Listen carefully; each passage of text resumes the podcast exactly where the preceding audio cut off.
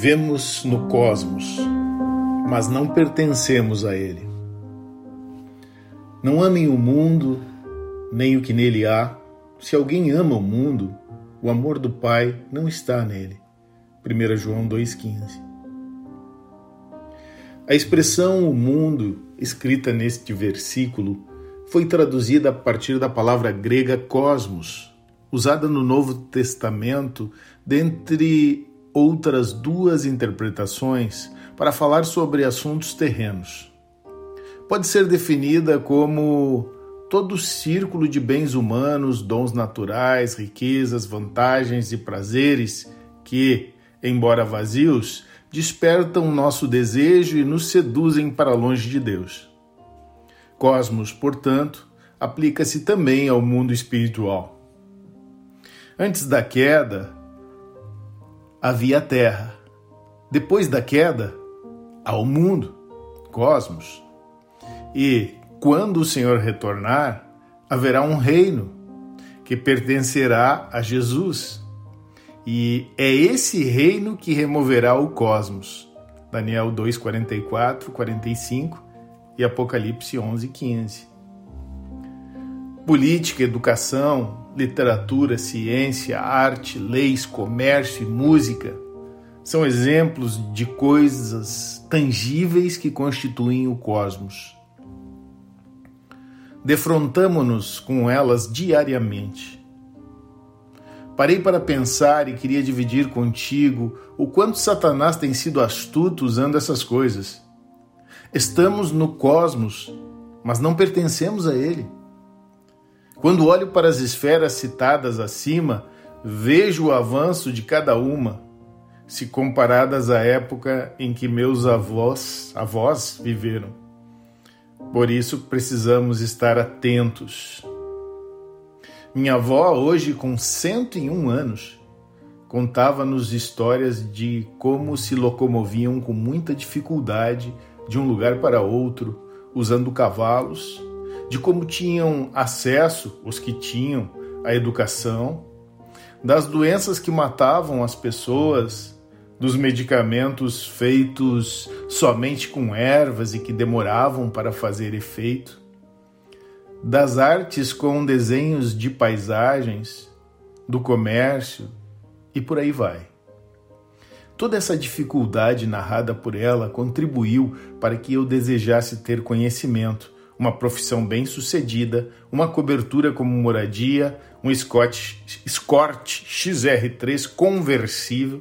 Já revelei minha idade. Todos esses são sonhos de uma adolescente que desejou ter mais do que ser por um período, pela graça de Deus, curto de tempo. Busquei tudo o que o cosmos mostrava de interessante e facilitador. E hoje? Carros cada vez mais tecnológicos, todo tipo de curso IAD, comércio progredindo em alta velocidade para o mundo digital, e-commerce, artes modernas. Qual é o objetivo final de todo esse desenvolvimento? Para que direção esse progresso está caminhando? Ao final, João nos diz o anticristo se erguerá e estabelecerá seu próprio reino neste mundo. 1 João 2,18, 22, 4, 3, 2 João 7 e Apocalipse 13. É para essa direção que o cosmos avança. Satanás está utilizando o material do cosmos, as coisas que estão no mundo, para finalmente comandar tudo no reino do anticristo. Já se foi o tempo em que precisávamos sair para ter contato com o cosmos. Hoje ele vem ao nosso encontro. Há uma força real seduzindo homens. Tu já havias sentido o poder do mundo de forma tão intensa como nos dias de hoje? Tu já havias pensado tanto em comida e roupas?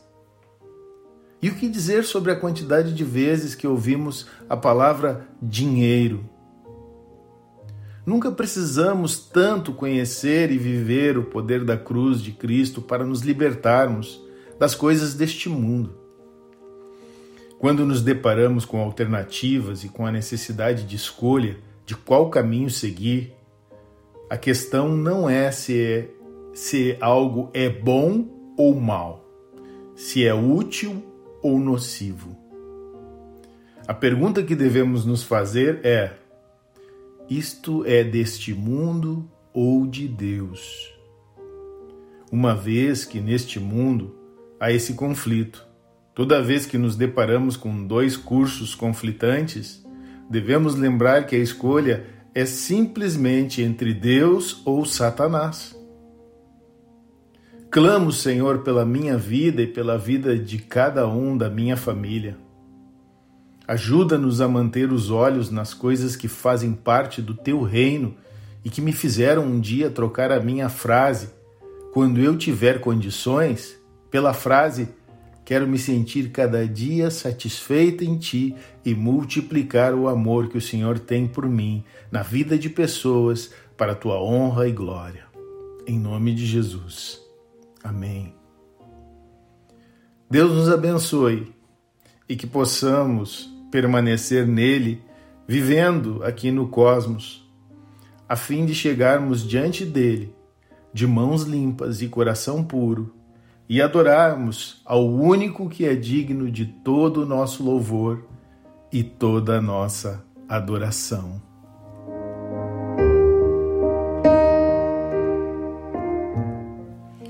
O que Deus está me dizendo?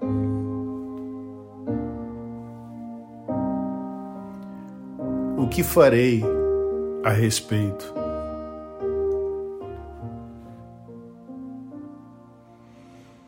Pai, nós te agradecemos por mais este dia que tu nos dá. Obrigado, Senhor, porque tu nos amastes primeiro. Que nossos corações, que nossa mente busque a tua presença e o que é teu. Que o cosmos, este mundo, não venha em nenhuma área ser prioridade em nossas vidas mas apenas um meio para caminharmos aqui neste cosmos, na terra que um dia caiu pelo pecado lá no Éden.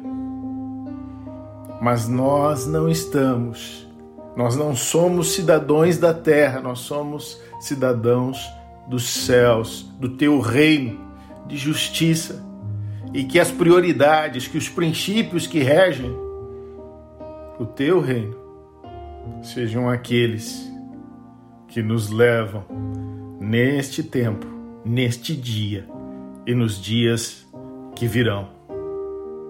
Obrigado porque tu nos tem guardado. Obrigado porque tu nos tem despertado para aquilo que é teu. Obrigado porque tu habita em nós através do teu espírito. Nós te damos graças e te bendizemos, em nome de Jesus.